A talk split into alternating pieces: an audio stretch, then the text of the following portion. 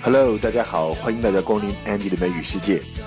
在新年的假期短暂休息了几天之后呢，二零一六年的第一期和大家见面了。听到这个熟悉的音乐，没错，《老友记》回来了。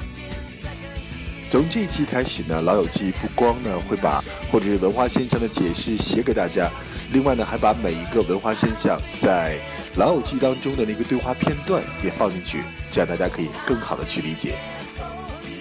希望呢，在新的一年里面，我们共同来学习《老友记》，共同来提高我们的美语。我们将要听到的第一个对话是 Rachel，她到机场去接 Ross。Oh, uh, these are these are aren't for you. uh, these are for you. Welcome to our country. Thank you.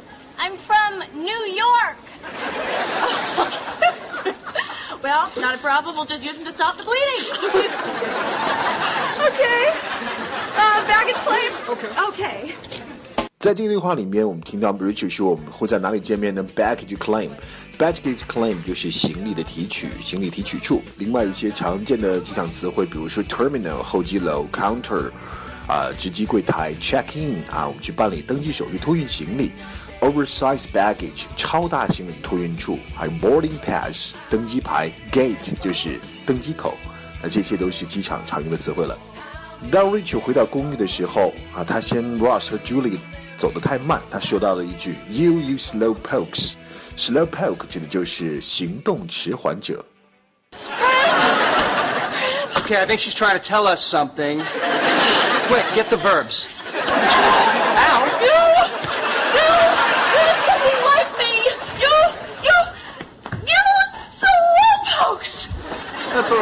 got the bags.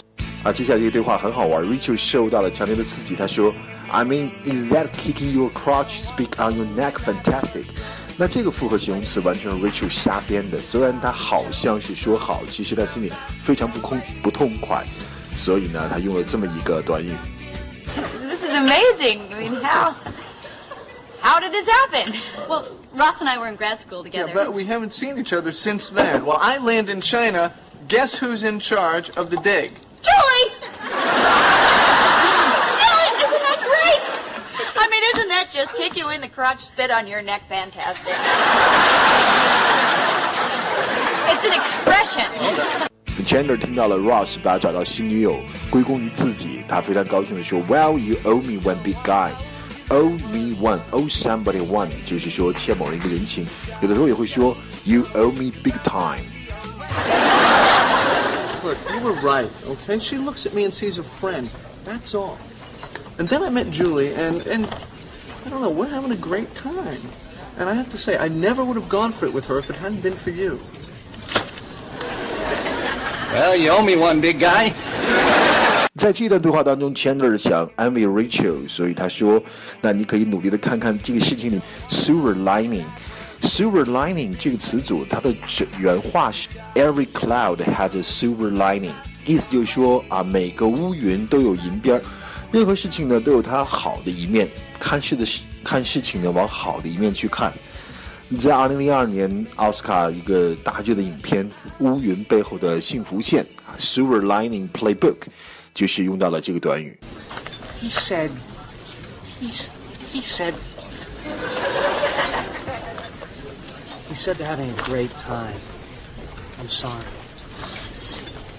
But the silver lining, if you want to see it, is that he made this decision all by himself. Without any outside help whatsoever. How is that a silver lining? You have to really want to see it. 菲比和 Monica 的对话很有意思。菲比说自己 anal，并且是一个 control freak。 Control freak 指的是控制欲很强的人，控制狂。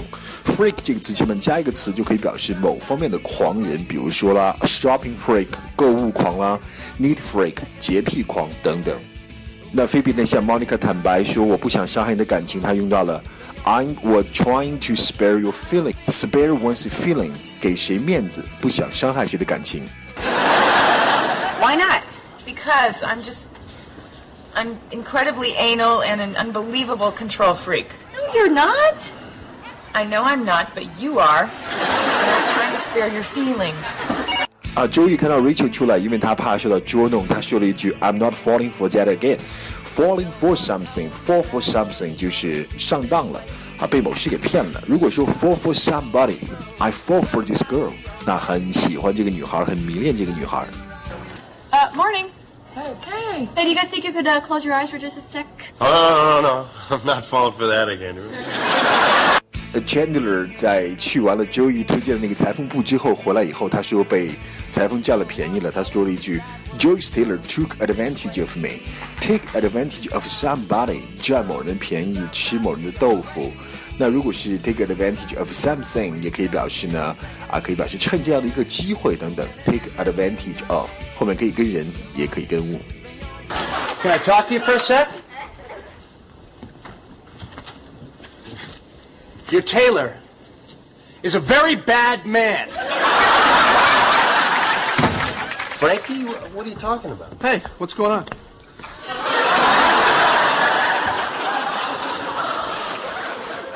Joey's tailor took advantage of me. 好了，那以上就是我们第二季的第一集所讲到的一些原点的知识。那《老友记》其实呢，从第二季开始就走上了一个收视的高峰啊，也被认为是十年以来呢最成功的一季，收视人数也是最多的，收视率也是最高的。那么《老友记》呢，第二季开始，那么人物的形象也变得非常的呃时尚啊、靓丽啊，还有呢，Rachel 和 Ross 这一对分分合合的伴侣，在这一集当中终成眷属。好，欢迎大家收听 Andy 的美语世界，我们下期再见。